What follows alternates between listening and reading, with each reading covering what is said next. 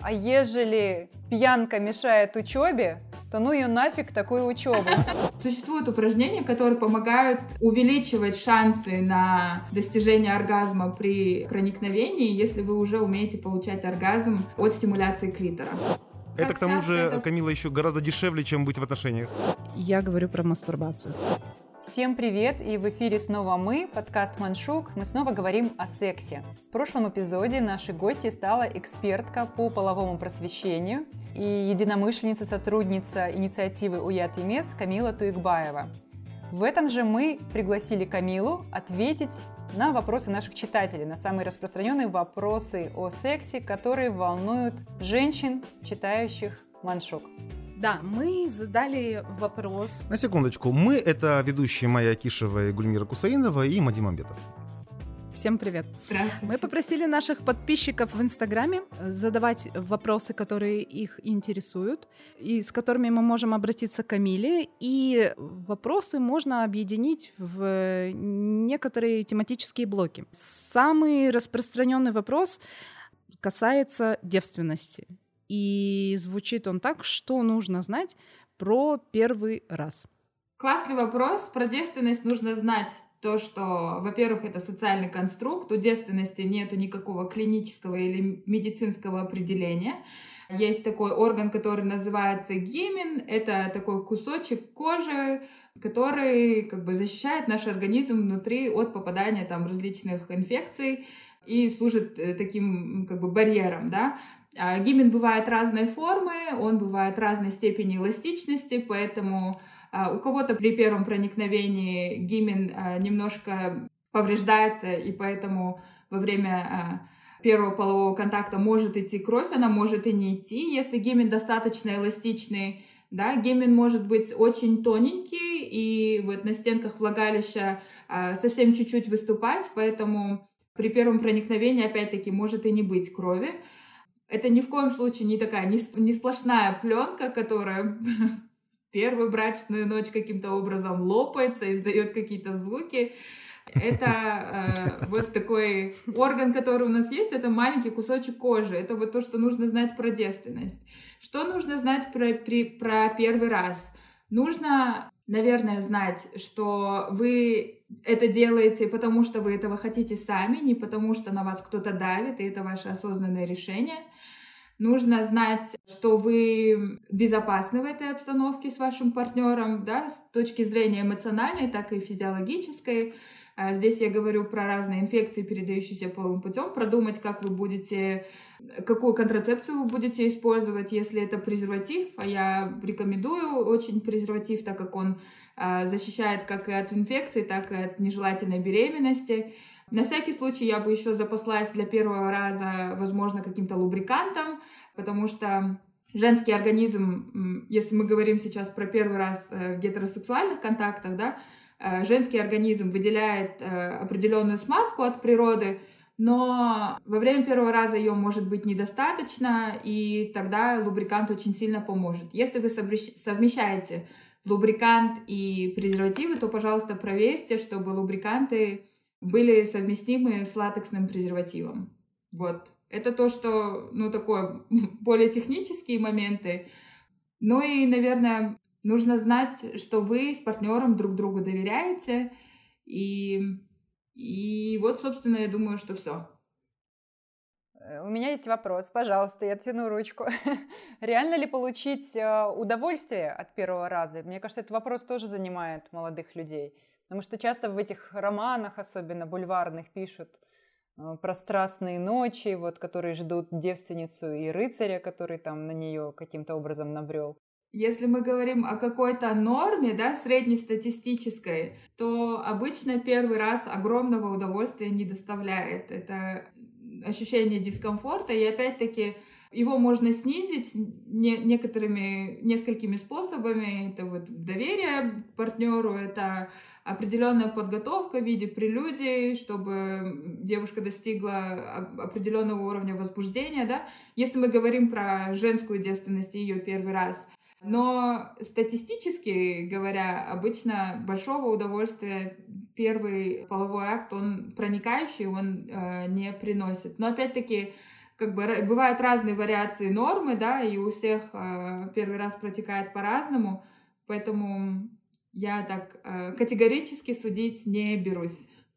И еще один вопрос, который волнует наших подписчиков, это отсутствие оргазма у женщин. То есть это беспокойство по поводу того, что не получается получать удовольствие от секса. Нормально это, ненормально. И что с этим можно делать?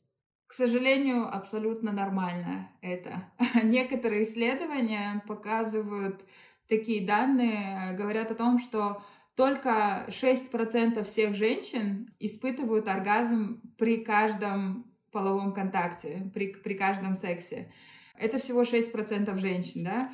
Как бы основным органом, доставляющим удовольствие в женском организме, является клитор, и для того, чтобы достигать э, оргазма, необходима его стимуляция. И обычная традиционная пенетрация, пенально-вагинальный контакт, он э, такой стимуляции не дает. Поэтому если вы хотите получать удовольствие, достигать оргазма, то я предлагаю, во-первых, изучить свое тело, сначала понять, что вам нравится, когда вы одни, без партнера, а потом объяснять партнеру, как вам бы хотелось, чтобы процесс происходил и что вам нравится. В таком случае это будет, ну, как бы, это один из вариантов. Есть еще вот среди вопросов я видела был такой, что девушка достигает оргазма только при оральном сексе, при получении кунилингуса, либо при э, стимуляции клитора, да, только при мастурбации. И в таком случае есть разные упражнения, которые рекомендуют сексологи, вы их можете найти онлайн. А упражнения называются мостик. Я не буду, наверное, вдаваться в детали сейчас, но э, существуют упражнения, которые помогают увеличивать шансы на достижение оргазма при э, как бы проникновении, если вы уже умеете получать оргазм от стимуляции клитора. А, кстати, о процессе познания собственного тела это тоже отдельная тема, которая волнует наших подписчиков, но вопрос он больше касается чистоты. Я говорю про мастурбацию. Насколько... Часто ты? А, да. А, окей. Но как часто нормально? Тоже. Да, да. да мне послышалось, э, мне послышалось, да, ну понятно, гигиена это важно, да, мне послышалось чистоты, я такой а, думаю, окей, это а, хороший вопрос. Людей волнует, что они много мастурбируют, в их понимании много, и насколько это вообще нормально.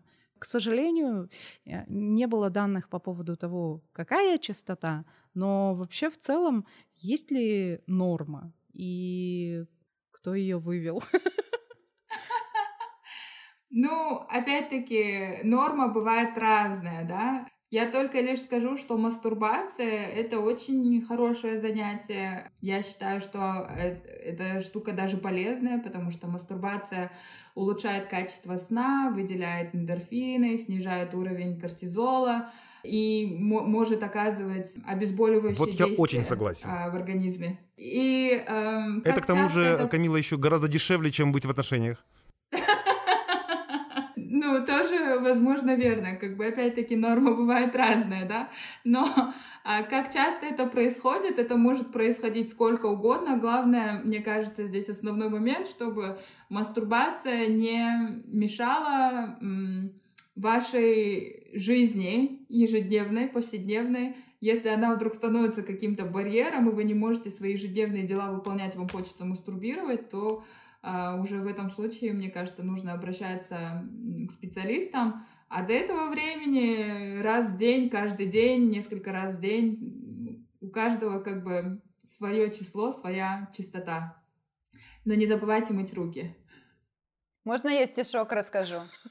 Я сегодня отвечаю за, за фольклор в наших выпусках. В бытность моей студенткой ходил, ходил, ходило такое стихотворение, вот я запомнила из него строчку. А ежели пьянка мешает учебе, то ну ее нафиг такую учебу. Там была рифма. Я сейчас просто... Вместо пьянки можете подставить мастурбацию. Если посмотреть на все вопросы, которые высылают, которые задают эксперту в нашем инстаграме, то они, конечно, касаются страхов. Вот люди не знают и, и имеют какие-то пробелы в собственных знаниях, и это вызывает дискомфорт в сексуальной жизни.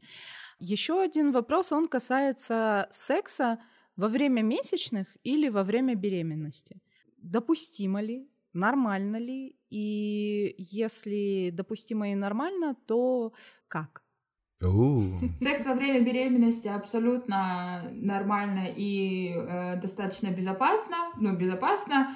Не следует им заниматься, только если вам ваш врач запрещает вам заниматься сексом в этот период, да, там по различным причинам здоровья. Да, секс во время месячных тоже очень безопасен. И у него, кстати, есть положительные моменты в виде э, оргазма, который может послужить э, таким э, более утоляющим средством от менструальных болей. Есть mm-hmm. даже такие тампоны без ниточки, да, которые можно найти онлайн с которыми гораздо комфортнее заниматься сексом, проникающим а, во время месячных. Но опять-таки, мы, мы все время говорим секс месячный. Я думаю, что мы говорим про проникновение, да, пенально-вагинальное. Вот. Э, это достаточно безопасно. Просто если вас и вашего партнера там беспокоят какие-то аспекты в виде чистоты, то ну, об этом можно заранее позаботиться, какие-то подложить тряпочки, я не знаю, простыни, если вот именно это вас беспокоит. Но при этом существует миф, что невозможно забеременеть, во время, если заниматься сексом во время месячных. Во время месячных нужно э, и важно пользоваться контрацепцией, в том числе барьерной, да, и презервативами нужно пользоваться, если месячные никто презервативы не отменял. Вот. Мне кажется, важная информация. Кстати, что касается контрацепции, разумеется, девушки задаются вопросом, можно ли все-таки без посещения гинеколога самой себе выбрать, выписать э, оральные контрацептивы и использовать их? А вот лично мой вопрос, он э, касается, что происходит э, в этой сфере нового? Может быть, все-таки когда-нибудь появятся контрацептивы оральные для мужчин? Не надо на меня так смотреть. Я тоже жду, когда появятся оральные контрацептивы для мужчин. К сожалению, таких новостей я еще не слышала.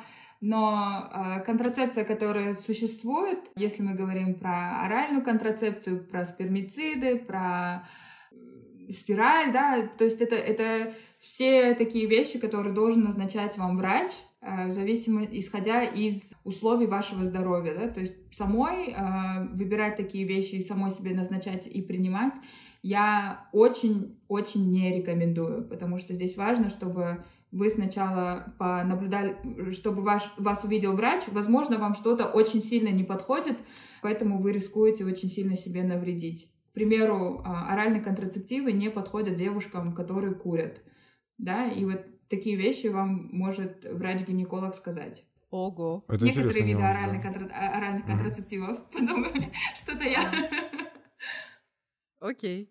Господи, у меня ощущение, что, во-первых, надо я уверен, что мы должны Камилу звать чаще в наш подкаст, особенно не только в секс-просвет, конечно, но в секс-просвет в первую очередь, да, потому что у меня ощущение, что сейчас быстренько пролистнул такую это и, и прочитал большую энциклопедию по сексуальному просвещению, узнал много нового интересного, получил одобрение эксперта на частотность моей мастурбации. Короче говоря, я прямо вот очень доволен нашей сегодняшней беседой. Спасибо. Спасибо вам большое. Я хотела рассказать, что вот очень много вопросов возникает и про контрацепцию, касательно девственности, и про взаимоотношения, да, и не только у подростков, но и у молодых людей. И зачастую мы находим себя в такой ситуации, когда не у кого спросить, поэтому наша команда «Ятымес» создала чат-бот э, в Телеграме, к которому можно обратиться с этими вопросами. Э, чат-бот называется «Аспан», и если вбить в поисковую строчку «Аспан чат-бот», он вас поприветствует. Э, бот работает на русском и на казахском языках.